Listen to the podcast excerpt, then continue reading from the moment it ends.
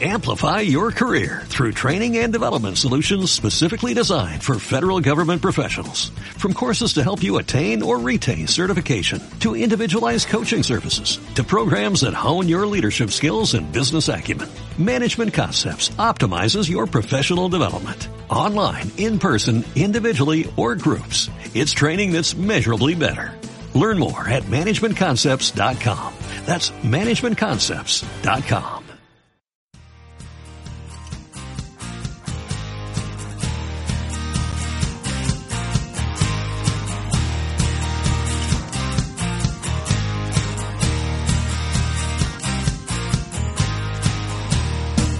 Saludos, buenos días, buenas tardes, buenas noches. Sean ustedes bienvenidos a esta cuarta entrega de Tal cual La Rioja, un programa que realizamos aquí en www.riojaradio.es. Reciban un cordial saludo, Manuel Chacón, este servidor que les acompaña a lo largo y ancho de este programa, de este capítulo, donde como es costumbre en nuestro magazine vamos a hablar de noticias, vamos a tener nuestra receta de cocina, vamos a conocer un lugar donde visitar en España, y también conoceremos una película de Robbie Williams. Les adelanto un poquito. Eh, bueno, una película que yo no conocía y que creo que cuando ustedes la conozcan, por si no la, no la han visto todavía, y la vean, se quedarán, eh, se quedarán con un buen sabor de boca porque es una noticia que habla sobre salud y sobre la risa como terapia. Como es costumbre, vamos a darle las gracias a www.rioja2.com por facilitarnos algunas de las noticias que les vamos a ofrecer aquí en nuestro programa y también darles las gracias a dos músicos, Antiluode en Finlandia y Jason Show en los Estados Unidos por facilitarnos la música que pueden ustedes escuchar de fondo en nuestro podcast. La página web de Antiluode es www.antixmusic.blogspot.com y la web de Jason Show en los Estados Unidos www.audionatics.com.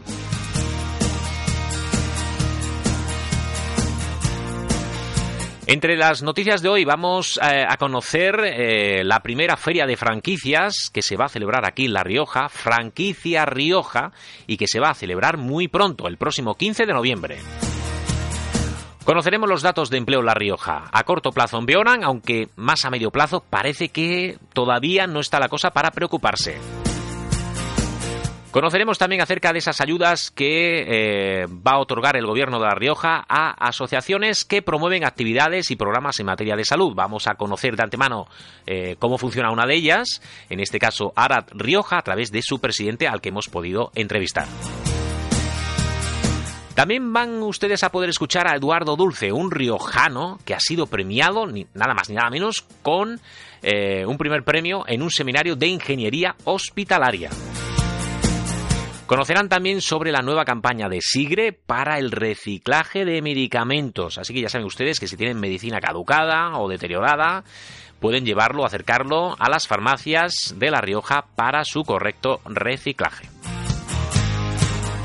Bueno, y en, el anterior programa, en el tercer, eh, perdón, tercer programa, o mejor dicho, episodio capítulo de Tal cual La Rioja, bueno, pues eh, lanzamos una encuesta a través de Twitter a raíz de un hashtag que eh, lanzaba también a través de esta red social Kiko Garrido, secretario regional de Podemos en La Rioja. En ese hashtag, lo público sagrado, los chicos y chicas de Podemos, lo que querían es transmitir a la ciudadanía una de sus ideas y es que el patrimonio de la Iglesia, según Podemos, pues eh, no le corresponde y debería de ser devuelto a los ciudadanos. Bueno, pues eh, a raíz de, esa, de ese hashtag que publicaba eh, Kiko Garrido, secretario regional de Podemos, pues en Rioja Radio yo lancé una encuesta en Twitter y ha salido más positivo que negativo. Es decir, hay más gente a favor de que esa eh, propuesta de Podemos prospere a que no. Bueno, y hoy como estamos en nuestro cuarto eh, capítulo, voy a lanzar también eh, otra encuesta. En este caso, la pregunta sería, ¿deberían de tener los ciclistas seguro obligatorio? ¿Sí o no? ¿Vale? Esto será lanzado en Twitter y veremos el resultado eh, pues la próxima, la próxima semana. ¿Y por qué esta encuesta esta semana? Pues precisamente porque eh, hay un anuncio por parte del, del, Ministerio de Interior y del Ministro de Interior, por supuesto, Fernando Grande Marlasca, de instaurar un seguro obligatorio para bicicletas y patinetes. Eh, que se ha encontrado, pues claro, como es obvio, con la oposición de los ciclistas, que critican la ocurrencia, entre comillas, del ministro y creen que es un sistema de control que va a provocar un desincentivo para usar la bici en las ciudades. De hecho, en países como Suiza, fíjense ustedes, se introdujo este seguro obligatorio y a los, y a los dos años eh, tuvieron que, decir basta porque no, no funcionaba. Logroño en bici, que forma parte de la coordinadora estatal con bici, quiere dejar claro que no están en contra de los seguros, pero sí de que se les imponga su obligatoriedad. Yo ya les cuento, lanzaré esta encuesta a través de Twitter. Eh, pueden ustedes localizarla en arroba Rioja Radio todo junto, arroba Rioja Es. ¿Deberían de tener los ciclistas seguro obligatorio? ¿Sí o no? Yo creo que eh, ustedes van a saber eh, acceder a ella y, espero que el resultado que salga, pues, pues exponerlo en el próximo programa aquí en Tal cual La Rioja. Sin más dilaciones, comenzamos. Tal cual, La Rioja.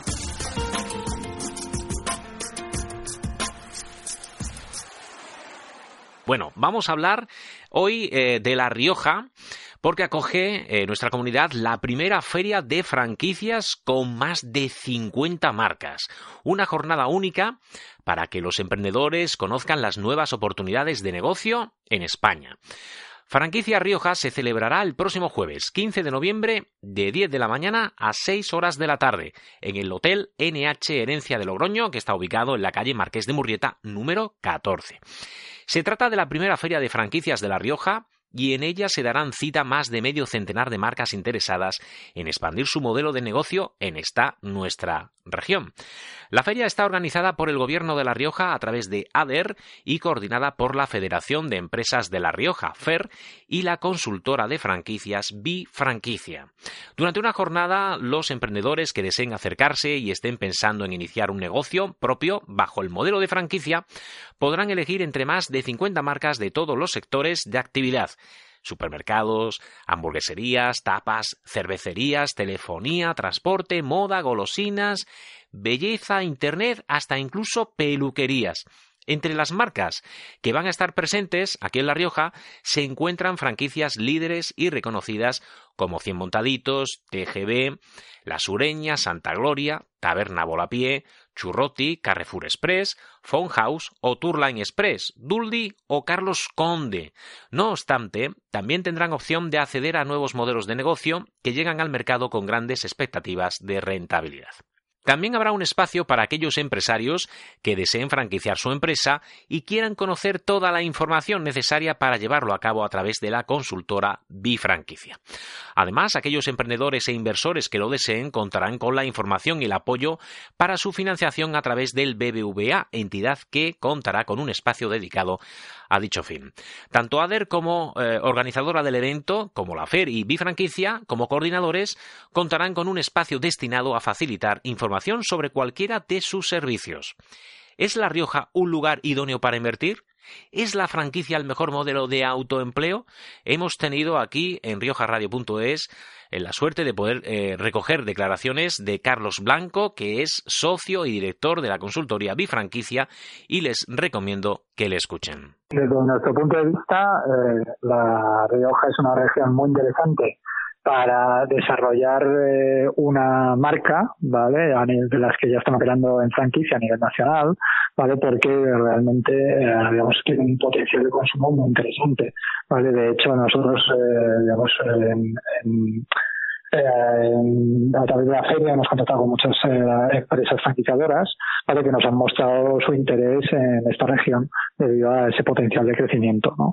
De cara a los, a los inversores, pues evidentemente también, eh, también tiene mucha, tiene mucha capacidad, más que nada porque realmente la franquicia está muy poco representada en digamos, en la región.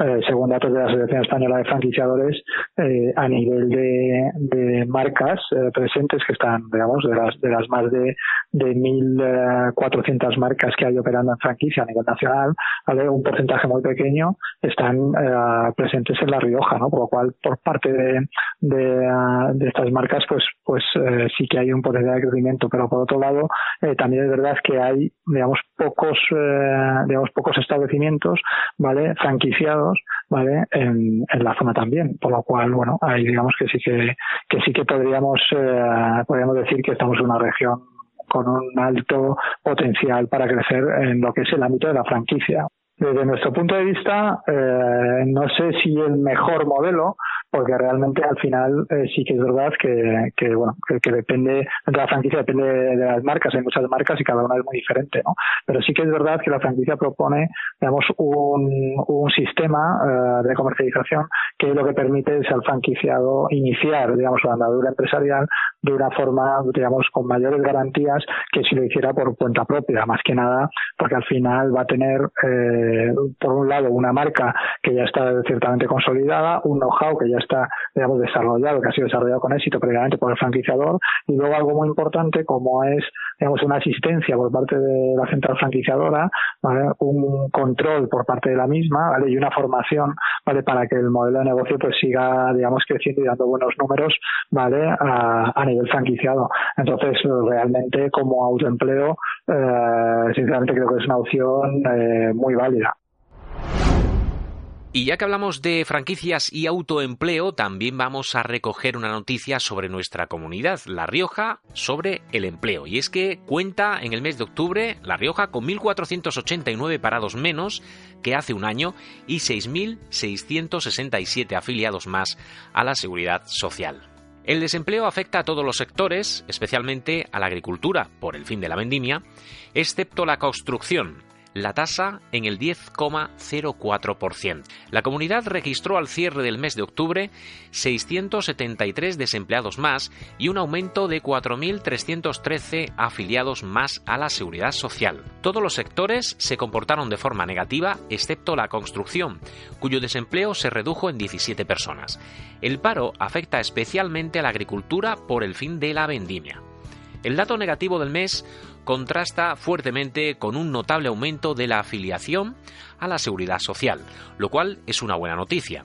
El número de parados totales es de 15.585 personas y la tasa se mantiene en el 10,04%, por debajo de la media nacional. El balance interanual sigue siendo positivo, con 1.489 eh, desempleados menos que hace un año y 6.667 afiliados más a la seguridad social. La FER considera fundamental seguir creando empleo, para lo que es necesario, según ellos, potenciar la formación del personal especializado, ya que hay bastantes sectores económicos y empresariales que no pueden cubrir puestos de trabajo específicos con importante componente técnico. La anunciada subida de impuestos, del salario mínimo interprofesional y de las cotizaciones sociales no ayudará, según ellos, a crear empleo. Por el contrario, eh, las empresas perderán competitividad dentro y fuera de nuestro país siempre contigo. Estás escuchando riojaradio.es. 700.000 euros para el verdadero termómetro de la salud aquí en La Rioja. El presidente del Gobierno de La Rioja, José Ignacio Ceniceros, se ha reunido este lunes con representantes de las 17 asociaciones, la mayoría de ellas de pacientes, que mantienen convenios de colaboración anuales con la Consejería de Salud para financiar actividades y programas que, según ha destacado, benefician y mejoran la calidad de vida de más de 10.000 riojanos y sus familias. En esta reunión ha manifestado que la colaboración se renueva cada año porque para el Ejecutivo riojano Trabajar con el sector asociativo es la única manera de ser más eficaces y de llegar a donde la Administración no puede llegar. Estos convenios de colaboración suponen una aportación total de cerca de 700.000 euros por parte del Gobierno de La Rioja y que van desde las que desarrolla Proyecto Hombre a los trastornos de la conducta alimentaria, pasando por la diabetes, el cáncer, el Parkinson, el SIDA o incluso problemas renales, entre otras. En la reunión han participado representantes, han participado representantes de esas 17 asociaciones con las que el Gobierno de La Rioja mantiene esos convenios de colaboración anuales para financiar estas actividades y programas en materia de salud, con un presupuesto, como les he comentado, eh, cercano a los 700.000 euros. En concreto, se trata de las siguientes asociaciones. Asociación Riojana para la Atención a Personas con Problemas de Drogas. Asociación Proyecto Hombre, Asociación Española contra el Cáncer, Asociación Riojana de Esclerosis Múltiple, Asociación para la Lucha contra las Enfermedades Renales, Asociación Riojana de Daño Cerebral Adquirido, Asociación Riojana para el Autismo, Asociaciones de Alcohólicos en Rehabilitación, Cruz Roja, Apoyo a Urgencias, Asociación de Familiares de Enfermos de Alzheimer, Comisión Antisida, Asociación Síndrome de Down, Asociación Celíaca de La Rioja, Asociación de Trastornos de la Conducta Alimentaria, Diabéticos Asociados Riojanos y Asociación Internacional del Teléfono de la Esperanza. Nosotros hemos tenido la ocasión de hablar con el presidente de Arad Rioja, José Luis Rabadán, que nos ha hablado sobre el proyecto que desarrollan desde su asociación. Bueno, pues nuestra asociación es una asociación que nació en 1932 eh, cuando en plena crisis de la heroína, en un momento en el que no había en absoluto respuesta por parte de la Administración para tratar estos temas. O sea, no había ningún dispositivo creado. Entonces, pues grupos de padres eh, en todo el territorio nacional eh, y aquí en concreto en La Rioja fuimos unas de las pioneras, grupos de padres que tenían el problema en casa, pues entonces se fueron organizando y tal y empezaron a hacer cosas. A partir de ese momento se empezó a negociar con la administración, un poco yendo de la mano de la administración de, lo, de qué era lo que realmente necesitaban. Y entonces ahí es donde entró Arad. Eh, ¿necesitáis que pongamos en marcha un programa de dispensación de metadona? Pues lo ponemos. O venían y nos decían, oye, por favor, ponéis en marcha un programa de menores infractores drogodependientes. Y entonces lo poníamos. Y eso es un poco lo que ha podido diferenciar, pues por lo menos de otras organizaciones de nuestro ramo, o sea, que trabajan en el mismo ámbito de las adicciones, que fue un poquito el proceso a la inversa, que ellos organizaron su estructura y una vez organizada pidieron el dinero. Nosotros nos fueron dando dinero conforme íbamos poniéndonos de acuerdo con ellos, yendo de la mano, pues para, para tratar todos esos temas. Y eso puede ser un poquito la explicación de por qué somos la que más dinero recibimos. Bueno, con ese dinero que llevamos recibiendo, pues, pues llevamos muchísimos años recibiendo pues cifras incluso superiores. Pues los recortes nos han afectado. Pues eh, tenemos en marcha diversos programas. Mm, en total en esos programas el año pasado el año 2017, que ya tenemos ahora los datos, este año, el 18, van a ser parecidos, atendimos a unas mil personas, entre personas adictas directamente o su familia o su entorno. Tenemos varios programas. Uno es el de dispensación de metadona. Damos metadona, administramos metadona pues casi a 300 personas, a todas las personas en Logroño Capital que la toman. Tenemos un programa de información y valoración el que acuden familias para preguntar sobre, sobre qué pueden hacer con sus hijos y les metemos en, grupos de autoayuda, en tratamiento y al final acaban viviendo sus, sus hijos o su entorno más próximo. También tenemos pues eh, un programa de coordinación con la red de salud mental, que la red de salud mental, los psiquiatras, eh, estamos en coordinación con ellos y cuando ven cualquier eh, trastorno mental que además consume eh, drogas, pues nos lo envían y los tratamos de forma conjunta. vienen otras personas, vienen a otro programa que vienen directamente eh, pues de la calle. O sea, no hace falta que, sean remitidos por nadie. Vienen y nuestra carta de compromisos indica que en 72 horas les damos la primera cita. De lo que contaba de antes, de, cómo surgió a lo que es ahora, pues es un mundo completamente diferente. Ahora se ha profesionalizado. En la asociación pues están trabajando nueve personas, nueve personas todas con sus situaciones relacionadas o de trabajo social o de psicología y con un médico externo eh, colaborador ese que soy yo. Eh, y entonces de esa manera pues damos un tratamiento integral, un tratamiento pues que, que hace que cada vez más personas eh, se acerquen a nosotros. También hacemos dentro de nuestras limitaciones económicas pues aspectos preventivos, aspectos preventivos y creo que bastante innovadores porque fuimos los primeros en la guerra que empezamos a hablar de adicciones sin sustancia y pusimos programas en marcha. En concreto, pues la mayor adición sin sustancia es el juego, el juego que se está produciendo, pues sobre todo en Internet, el juego online que se está produciendo en apuestas deportivas por parte de los jóvenes. Y eso es un poquito así, a grandes rasgos, lo que hacemos. Recetario de cocina en tu radio.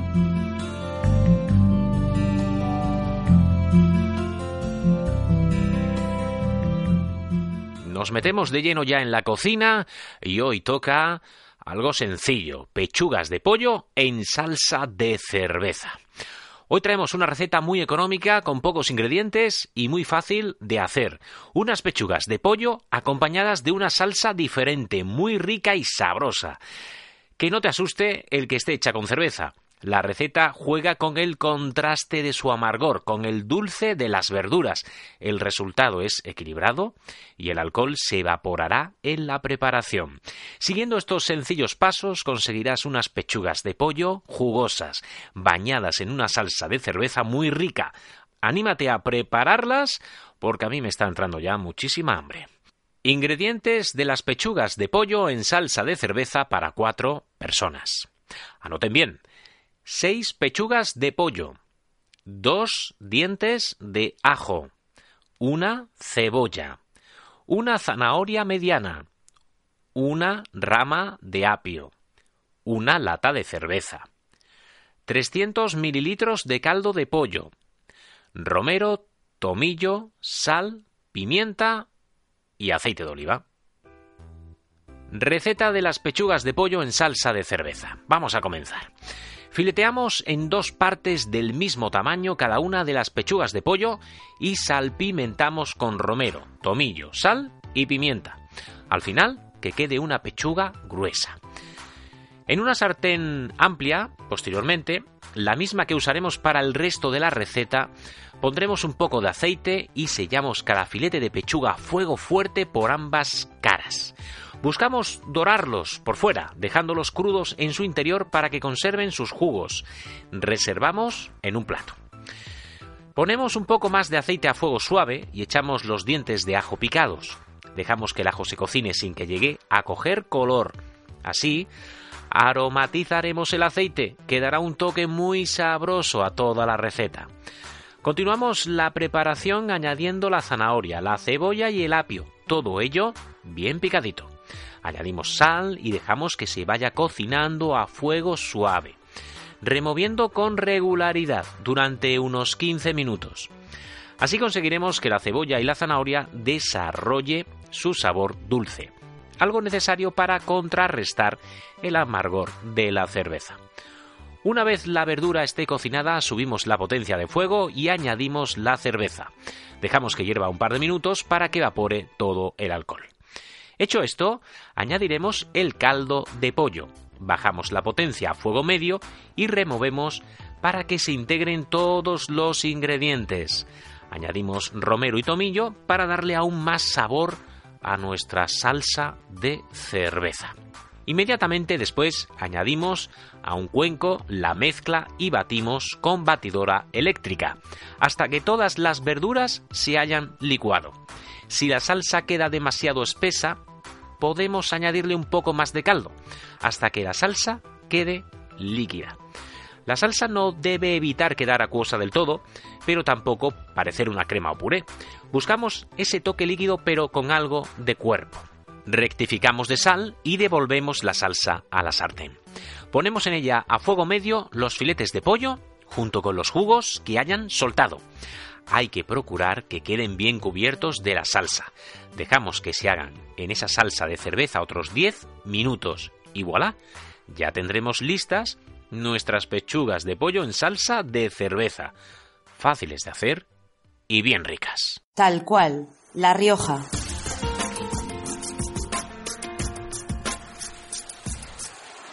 Muchas gracias, como siempre, a Gorka Barredo y a su web www.cocina casera y fácil.net por dejarnos darles a ustedes esta sabrosa receta de cocina. Nos quedamos eh, de vuelta en La Rioja. El riojano Eduardo Dulce ha sido premiado en un seminario de ingeniería hospitalaria. El logroñés Eduardo Dulce Chamorro del Hospital San Pedro concretamente ha recibido el primer premio a la mejor comunicación en el 36 Seminario de Ingeniería Hospitalaria celebrado en Zaragoza los pasados 17, 18 y 19 de octubre.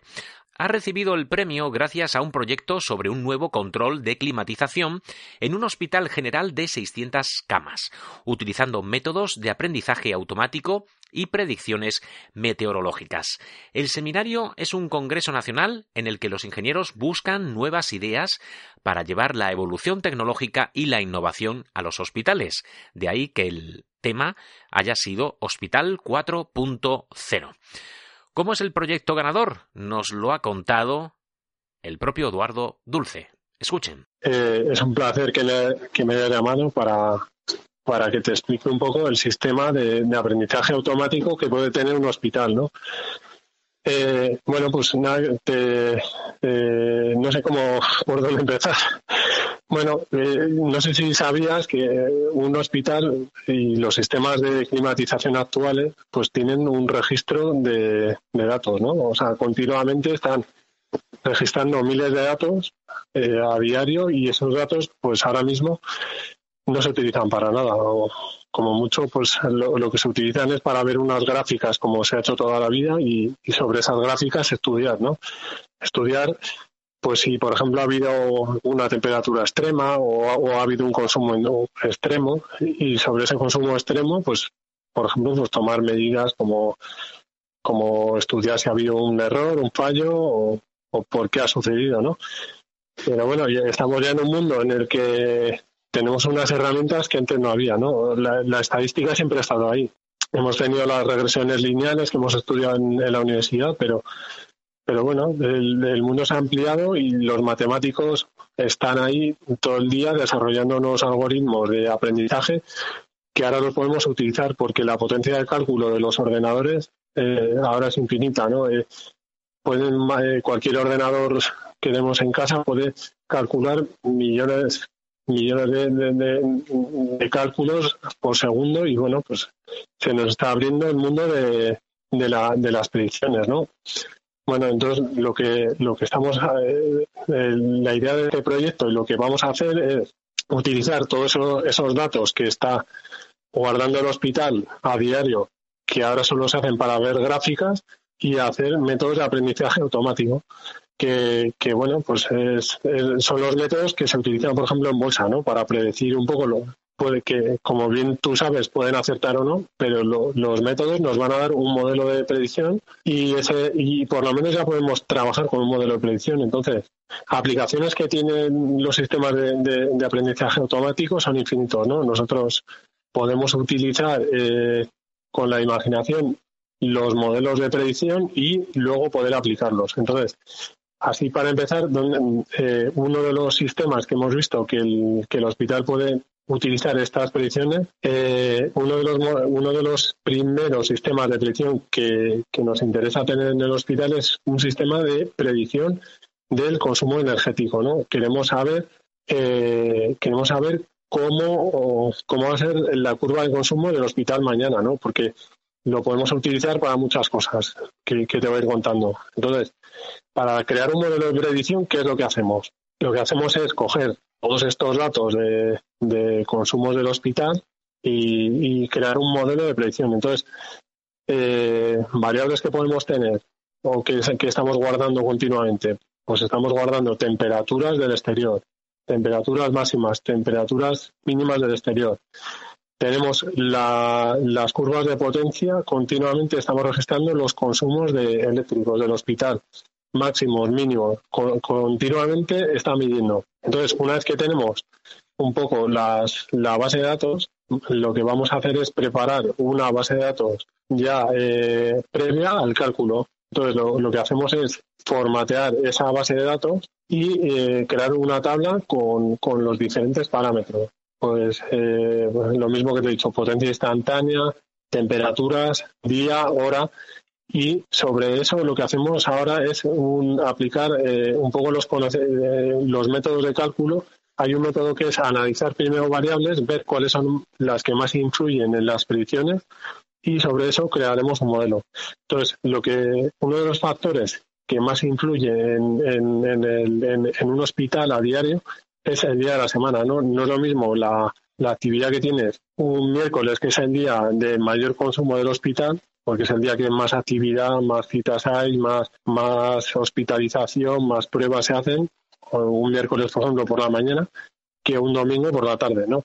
Entonces, eh, esa es una variable que nosotros aplicamos al sistema. Y luego, por ejemplo, también, pues, eh, por ejemplo, los festivos también influyen. Como he dicho, la temperatura de la calle y todas estas variables creamos unas grandes tablas automáticamente y sobre esas grandes tablas ya lo que podemos hacer una vez que las tengamos ya aprobadas es meterlas en un, en un programa de, cálculo. Entonces, dentro de los programas de cálculo eh, tenemos diferentes, diferentes métodos de predicción. ¿no?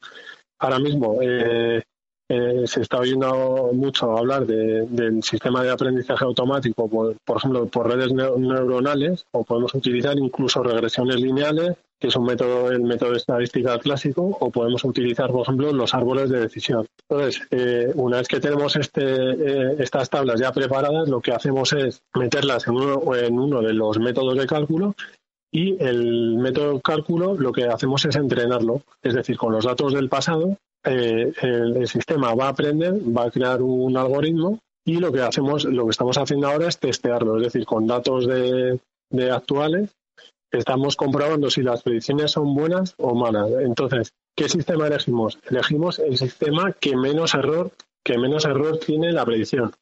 Con lo cual no, eh, nos estamos quedando con, con, el, eh, con el método de aprendizaje con menor error. Y bueno, pues eh, lo, que se ha hecho, por ejemplo, para el Congreso de Ingeniería Hospitalaria es presentar un modelo de predicción de demanda eléctrica de, del hospital, el cual, pues bueno, tenía un error, ya estamos ya en errores de, pues igual un 15%, pero bueno, en, un hospital no, no, me parece un gran error debido a que, claro, las cargas son diferentes, el número de pruebas que se pueden estar realizando, pues no, no tienen por qué coincidir, es un error máximo, un 15%. Entonces, ya lo que hemos conseguido es un, sistema de predicción de, la demanda. ¿Cuál es, ¿Cuál es la aplicación de, por ejemplo, este sistema de predicción? Pues ya sabéis que, por ejemplo, eh, una tarifa eléctrica de un hospital tiene, tenemos la tarifa de seis periodos y, claro, no es lo mismo que unas cargas entren a unas horas que a otras, ¿no? Puede haber una influencia económica a lo largo del año. Entonces, en base a este sistema de predicción, lo que vamos a poder hacer es desplazar las cargas en, el tiempo y buscar el menor coste de la energía. Y bueno, pues posteriormente a, que tengamos implantado eh, este sistema de predicciones que, ya estamos trabajando en el modelo, porque tenemos los datos, tenemos los algoritmos y ahora lo que queda es implantar el sistema automáticamente, ¿no? Que ya requiere un estudio de cargas y ver qué cargas se pueden desplazar en el tiempo o no ya el siguiente paso que queremos hacer es hacer una predicción de la demanda térmica, ¿no? Porque tenemos un problema. Eh, las instalaciones térmicas actualmente se controlan con sondas externas, es decir, se controlan en tiempo real. Si la temperatura en la calle es elevada, pues igual eh, van a entrar las enfriadoras. Pero los sistemas actuales no saben si, por ejemplo, eh, estamos a las 5 de la tarde y tenemos una temperatura, puede ser que a las 6 o 7 de la tarde descienda mucho la temperatura o que suba mucho. Entonces, eh, vamos a poder implementar en el control del hospital las predicciones meteorológicas. ¿Por qué? Porque, por ejemplo, la EMET ahora mismo, desde la página web, te podemos cargar archivos de datos en, archivos XML en los cuales ya tenemos la predicción de mañana, ¿no? Tenemos la predicción hora a hora de las temperaturas. Son predicciones bastante exactas ya y eh, ya vamos a poder tener una programación de las máquinas un día antes, ¿no? De tal manera que, conseguimos con ello, pues que por ejemplo las máquinas de frío no, no tengan que entrar y, salir, ¿no? Sino que puedan trabajar continuamente. Eso repercute en la vida de las máquinas, repercute en la eficiencia energética. Podemos poner igual una máquina de menor consumo, pero que trabaje más tiempo podemos alargar la vida y bueno, pues eh, yo creo que esta idea es la que nos han premiado porque, porque hemos sido un poco innovadores en lo que es la red de hospitales nacional y además es una idea que luego se va a poder implementar en el resto de, hospitales, ¿no? O sea, no es una idea que ha gustado. De hecho, bueno, pues estamos hablando con las empresas de control que, vienen aquí, bueno, pues nos están preguntando por el tema, ¿no? Porque al final también ellas quieren estar en el en el punto, ¿no? En el punto de la técnica para poder luego clonar sistemas o, replicar sistemas en, en el resto de hospitales. Siempre contigo. Estás escuchando riojaradio.es. Nueva campaña para reciclar envases de medicamentos en La Rioja. Bajo el lema Gracias por echar una mano, Sigre lanza en La Rioja una nueva campaña de concienciación dirigida a sensibilizar al ciudadano sobre la necesidad de colaborar en el correcto reciclado de los envases vacíos o con restos de medicamentos, depositándolos en el punto Sigre de la farmacia. La campaña hace especial hincapié en la importancia que tiene para el medio ambiente y la salud pública reciclar correctamente los envases y los restos de medicamentos caducados o que no se vayan a necesitar, para darles un correcto tratamiento medioambiental. Además, de manera particular, reconoce y agradece la colaboración de los ciudadanos para cerrar adecuadamente el ciclo de vida del medicamento y la contribución de cada uno de los agentes del sector farmacéutico para lograr los dos objetivos para los que se puso en marcha SIGRE. El objetivo medioambiental con el fin de evitar que estos residuos se tiren a la basura o se arrojen por el desagüe, con el consiguiente riesgo de contaminación del suelo, el agua, los ríos o los ecosistemas, y el objetivo sanitario para retirar de los hogares los medicamentos caducados en mal estado de conservación o los restos de tratamientos ya finalizados para evitar problemas derivados de un uso inadecuado de los mismos. Con respecto al primero de los objetivos, el 97% de los ciudadanos riojanos considera que tirar los restos de medicamentos a la basura o por el desagüe perjudica bastante o mucho al medio ambiente. En relación al segundo, cabe destacar que nueve de cada diez hogares de La Rioja se revisa el botiquín con cierta regularidad. Este hábito sociosanitario cobra una especial importancia si tenemos en cuenta que en el 95% de las ocasiones en las que se revisa el botiquín se retira algún medicamento caducado o en mal estado de conservación. Además, el 87% de los ciudadanos considera que automedicarse con medicamentos sobrantes de tratamientos prescritos por el médico y almacenados en el botiquín doméstico puede entrañar algún riesgo para su salud. Los ciudadanos de La Rioja disponen de 156 puntos SIGRE y ratifican que el lugar más adecuado para su ubicación es la farmacia, por la cercanía al domicilio, la seguridad y la confianza en el farmacéutico. Así que ya saben ustedes, hay que reciclar esos medicamentos porque eh, beneficia al medio ambiente y sobre todo también porque evitamos, eh, evitamos contaminar. Nos vamos enseguida hasta un pueblo andaluz donde vamos a conocer un rincón muy bonito que visitar. Rioja Radio de viaje.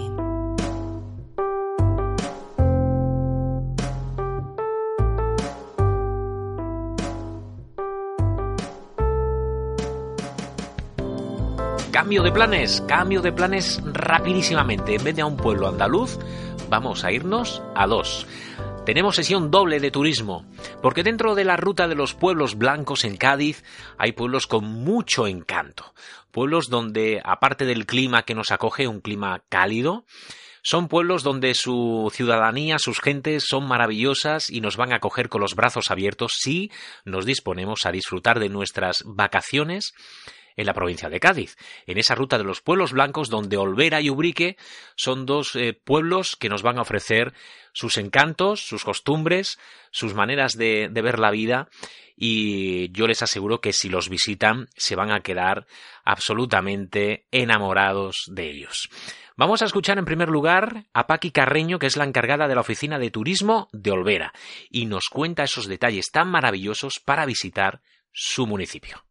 Bueno, pues Olvera eh, está enclavada en plena serranía gaditana, es un pueblo de reminiscencias árabes, declarado conjunto histórico-artístico en 1983. Y por ello el principal monumento de Olvera es la propia ciudad, sus casas encaladas, sus calles estrechas, dirigidas todas, hacia una eh, silueta impresionante que la puedes ver desde la carretera, que es la iglesia neoclásica de Nuestra Señora de la Encarnación y un castillo con raíces árabes preciosos en lo más alto del cerro. Olvera, por ejemplo, como monumento natural, también tenemos el Peñón de Zaframagón para aquellos que son amantes de la naturaleza.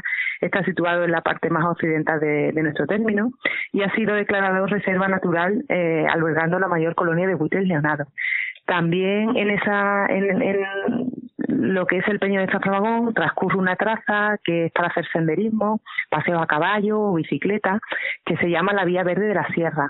Eh, comienza en Olvera y acaba en Puerto Serrano. Son 36 kilómetros.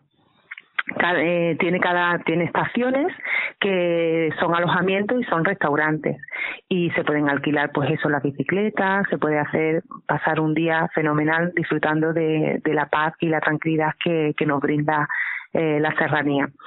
Después, como monumentos más importantes también tenemos nuestra una ermita, que es la ermita de Nuestra Señora de los Remedios, que constituye eh, un centro muy grande de peregrinación y de gran devoción popular.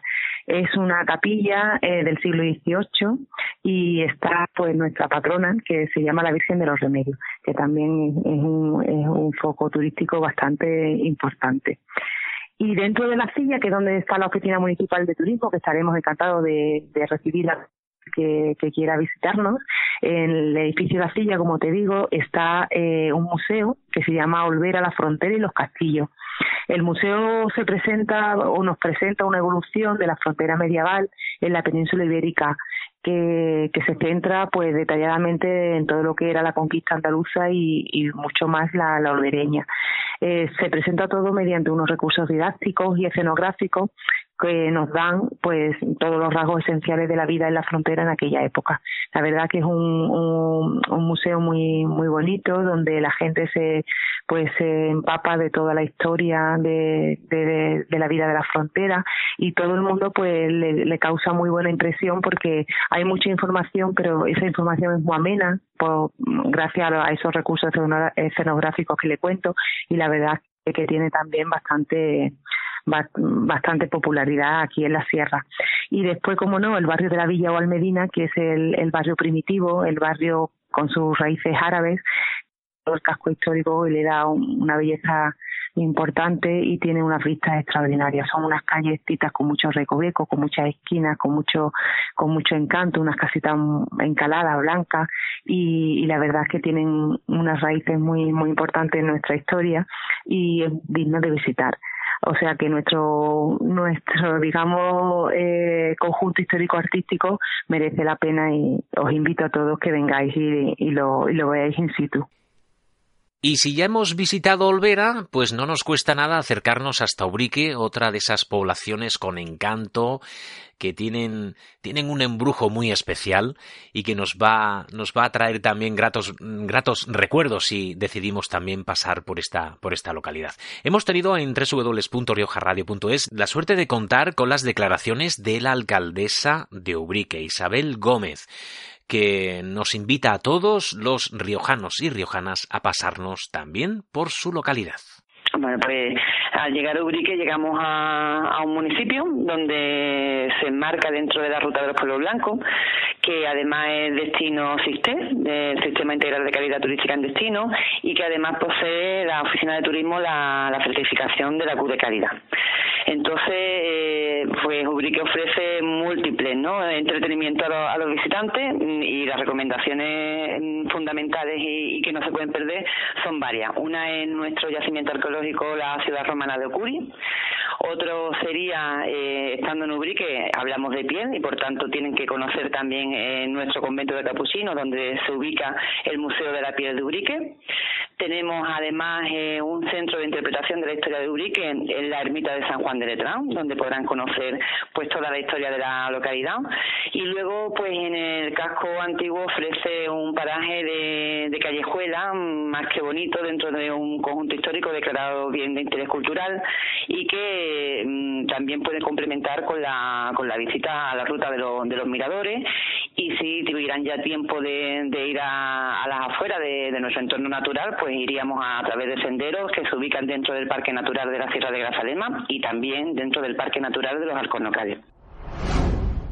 Ya ven ustedes, dos localidades con encanto en la provincia de Cádiz, dentro de la ruta de los pueblos blancos, donde ustedes pueden encontrar paz, descanso y unas rutas maravillosas por descubrir, tanto en Olvera como en Ubrique.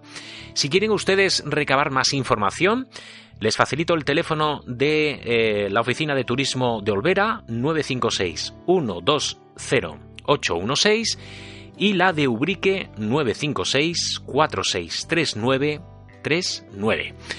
Y como ya saben ustedes, eh, www.riojaradio.es se retransmite desde Tricio, pues los caracoleros y caracoleras estamos de enhorabuena porque Tricio está entre las 10 fiestas más curiosas de toda Europa. Desde echarse a rodar colina abajo tras un queso, celebrar la noche vieja en verano, o competir en un concurso de rock con guitarras imaginarias, fíjense ustedes, Europa está lleno de celebraciones insólitas y divertidas que cada año atraen a visitantes de todo el mundo. Los expertos del portal internacional Viajeros Piratas han seleccionado las 10 que deberías poner en tu agenda el próximo año y entre ellas figura la carrera de caracoles de Tricio. Cada 24 de agosto, en el marco de las fiestas de San Bartolomé, de mi pueblo, de este pueblo, de Tricio, casi un centenar de niños miran atentamente si su caracol ganará o no la carrera. Desde 1986, Tricio organiza una carrera de caracoles que sobre una tabla de madera recorren su pista arrastrando una lata de conservas con un peso 40 veces superior al suyo. El caracol que llega más lejos, después de 5 minutos, será el ganador. El récord está en 26,5 centímetros. De forma paralela a la carrera, se sirven cerca de 1.500 raciones de caracoles cocinados al estilo, al estilo tradicional hemos tenido la oportunidad, como no, de hablar con Pedro Julián, el concejal de festejos de Tricio, que nos ha contado la anécdota de cómo empezó esta fiesta. La, carrera del caracol eh, empezó a raíz de... A ver, una anécdota que salieron de unos albañiles cuando estaban en una obra en el almuerzo, pues vieron que se movía una alpargata de las antiguas y el uno al otro decía, pues, que a ver quién movía la alpargata. Pues no, por si habían bebido de más y eso, y, veía uno más que otro. Y dice, pues vamos a ver, levantaron la alpargata y vieron un pequeño caracol que era el que movía la alpargata. Entonces, a raíz de, ese, de esa anécdota, eh, pues por aquí los veraneantes que venían eh, venía uno de, del País Vasco, no sé de qué zona, y hizo amistad con el alcalde. Y nos propuso, para animar un poco más las fiestas, el hacer la carrera de caracoles. Bueno, que no es una carrera, es arrastre de caracoles. Y esto comenzó en el año 1986. Eh, y desde ahí hasta nuestros días. Eh, llevamos ya, me parece que son 32 años. Eh, el arrastre consiste en unas latas de, entonces eran de espárragos, que pesan aproximadamente 250 260 gramos. Pues lo enganchamos por mediación de un hilo bramante a, la cáscara del caracol con una gotita de los Eh, los ponemos en, unas, en una tabla que tenemos ya eh, eh marcando que está marcada con las calles y tal y es a ver qué caracol eh, mueve eh, la caja durante cinco minutos más distancia. Tal cual, La Rioja.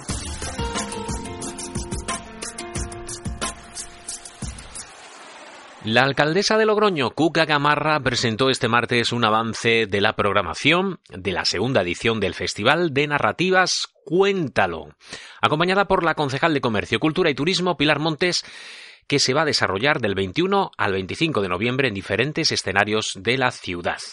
Se trata de un festival que amplía considerablemente su dimensión en esta edición y situará Logroño en la cima del panorama cultural, ya que contará con más de 30 actividades transversales que sumergirán la ciudad de Logroño en la literatura a través de diferentes disciplinas. Así al menos lo ha explicado Gamarra. En este sentido, ha destacado que el festival reunirá grandes figuras de las más importantes del escenario actual y cobrará con ellas una amplitud de disciplinas que propiciará que durante cinco días Logroño sea referente en nuestro país, con la aspiración de convertirse en el festival más importante de narrativa de toda España. El festival abordará este año como tema central la configuración de imaginarios rurales en las diferentes narrativas, y aunque el protagonismo lo tiene la literatura, enriquece su programación con otras disciplinas artísticas. Participarán grandes figuras como Julio Llamazares, Sergio del Molino, Jesús Carrasco, Emilio Gancedo, Constantino Bértolo, Elena Odriozola, Benito Zambrano o Andrés Pascual. Por otro lado, el festival se inspira también en los contadores de historias y configura un programa dirigido a todos los públicos, que se desarrolla en diferentes escenarios de Logroño a través de mesas redondas, presentaciones de libros, música, talleres, teatro, diálogos, encuentros, cine y documentales. Así lo explicaba la alcaldesa de Logroño, Cuca Gamarra. Presentación del segundo festival de narrativa, eh, Cuéntalo, que vamos a celebrar en la, en la, ciudad de Logroño los próximos días 21 a 25 de, de noviembre. Por tanto, nuevamente, noviembre en Logroño es literatura y hemos eh, querido, a través de este, de este pequeño vídeo, contextualizar mmm, qué va a suponer y en qué se va a centrar estos cinco días en nuestra ciudad y este festival de narrativa en el que eh, le damos una vuelta de tuerca más, aunque sea solo el segundo año, y queremos situar a Logroño en la cima del panorama cultural nacional en eh, la dimensión de, eh, de, la, narrativa. Solo vamos a adelantar algunas de las, cuestiones porque a lo largo de las próximas semanas se irán presentando eh, el resto, el resto de, de actividades. Mm, sí que quiero trasladar que eh, durante esos cinco días la ciudad de Logroño va a estar repleta de conversaciones, de mesas redondas, de música, de cine, de ilustración, de presentaciones de libros y de talleres de ilustración y de narrativa, donde queremos que las librerías, ese espacio de encuentro, de conversación y de literatura, sean nuevamente el centro de eh, todo el festival y, por tanto, serán los espacios en los que se produzcan muchísimas de estas actividades. Van a participar figuras como Julio Llamazares, Sergio del Molino, Jesús Carrasco, Emilio Gancedo, Constantino Bértolo, Elena Odriozola, Benito Zambrano o Andrés Pascual. Yo creo que a todos y cada uno de ellos ustedes los conocen perfectamente. Pero por otro lado, va a estar inspirado el festival en contadores de historias y vamos a configurar un programa dirigido a todos los públicos que se va a desarrollar en distintos escenarios de Logroño a través de pues, eh, mesas redondas, presentaciones de libro, música, talleres, teatro, diálogos, encuentros, cine y documentales. De cine, riojarradio.es.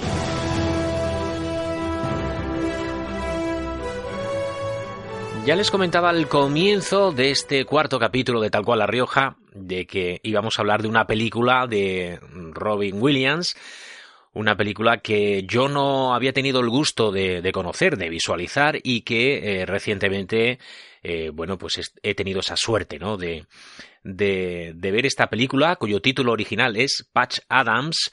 Es una película con un reparto entre Robbie Williams, Monica Potter, Philip Seymour Hoffman, Bob Gunton, entre otros. Una película que se rodó en 1998 en los Estados Unidos de Norteamérica. Basada en una historia real, la película es la biografía del médico Patch Adams, interpretado por Robin Williams, que revolucionó a la comunidad médica oficial, aplicando singulares terapias consistentes en hacer reír y proporcionar afecto a los pacientes enfermos de cáncer. Es una película muy entrañable, tiene sus momentos de comedia, también sus momentos de drama, de llorar un poco. Se la voy a recomendar a todos ustedes para que si tienen la oportunidad de, verla, y disfrutar con una de las grandes, a a mi parecer, interpretaciones de Robin Williams en su carrera eh, cinematográfica. Les dejo, esta vez no con un tráiler, sino con un fragmento de la película, para que se hagan a la idea, está, está Robin Williams entrando en, en una de las habitaciones especiales de, del hospital, donde hay unos niños enfermos de cáncer, y eh, decide eh, hacerles reír eh, disfrazándose con ciertos artilugios de, allí, de quirúrgicos del hospital, de payaso. Y, genera una, unas sonrisas en los niños y un ambiente fantástico, como ya les digo, una interpretación fenomenal de Robin Williams y, espero que les guste si, si deciden verla. Hola. Hola. ¿Cómo te llamas? Cameron. Hola, Cameron. Yo soy Patch.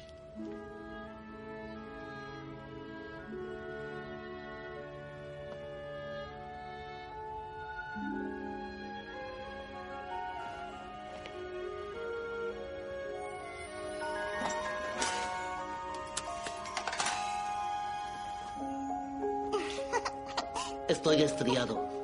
Un poquito de estriado. ¿Tengo la nariz hoja? Ojo, sí, está hoja. Oh. ¿Qué es esto? ¿No lo sabes? Yo tampoco. A ver, ¿para qué sirve? Uh. ¡Taxi! Inténtalo tú.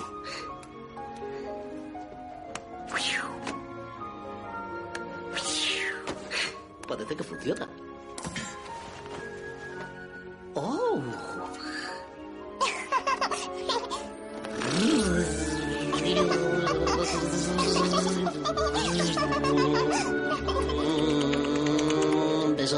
Abeja.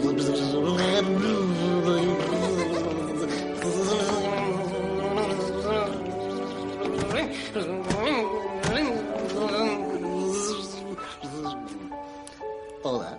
Hola. ¿Te importa si me siento?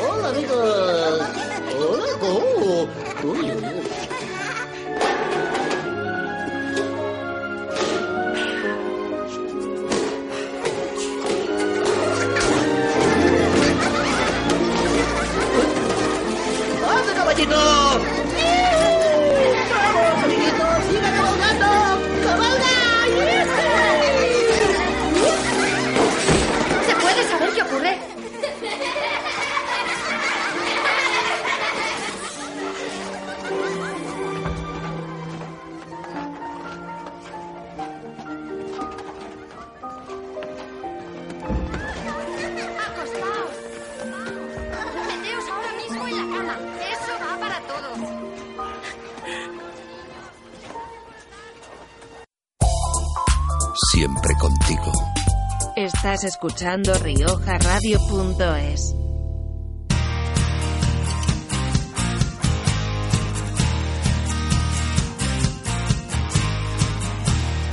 Queridos amigos y amigas, tenemos que poner ya la guinda al pastel, el punto final a este nuestro cuarto capítulo de Tal cual La Rioja aquí en www.riojaradio.es.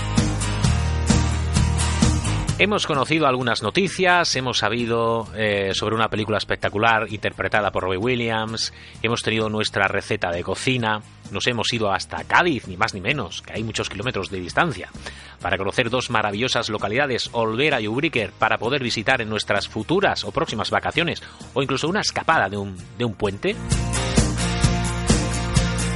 Y hay muchas otras noticias en La Rioja, como el hecho de que cada vez se están produciendo más accidentes de, de tráfico, más atropellos.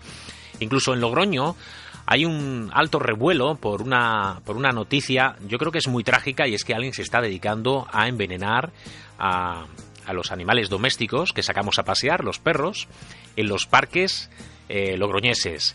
Y bueno, hay otras muchas otras noticias, premios, eh, algún concurso eh, donde algún instituto, creo recordar, un instituto de Logroño ha participado con, con sus alumnos. Hay muchas, muchas otras noticias, detenciones.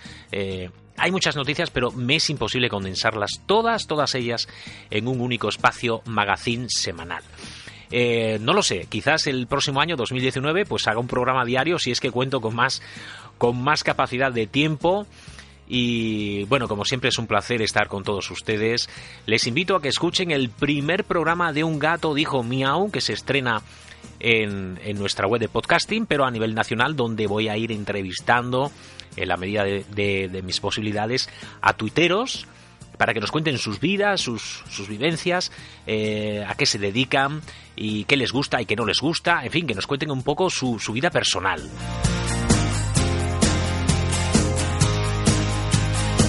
Y como es costumbre, yo les voy a dejar con un chiste para que mmm, dejemos ese, ese punto de humor al final eh, de nuestra programación. Como siempre ha sido un placer, Manuel Chacón, por estar aquí acompañándoles a todos ustedes.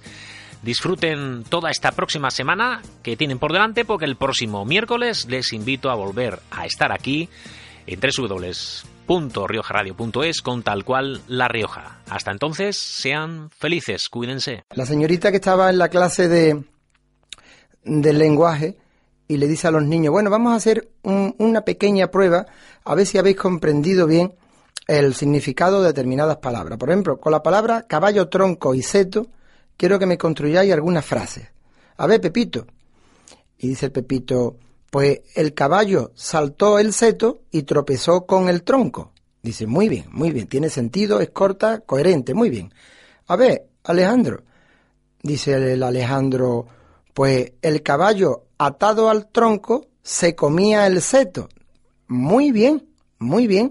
Frase corta, con sentido, muy bien. Has comprendido perfectamente la pregunta. Vamos a ver, el Heredia, el Heredia que era un pasota tremendo, dice, pues yo le dije al colega, tronco, ¿tiene caballo? Y me dio polvo de talco y yo le dije, pero qué seto.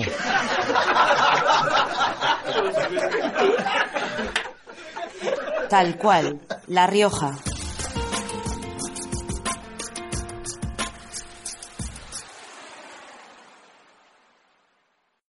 Amplify your career through training and development solutions specifically designed for federal government professionals. From courses to help you attain or retain certification, to individualized coaching services, to programs that hone your leadership skills and business acumen, Management Concepts optimizes your professional development. Online, in person, individually, or groups, it's training that's measurably better. Learn more at managementconcepts.com. That's managementconcepts.com.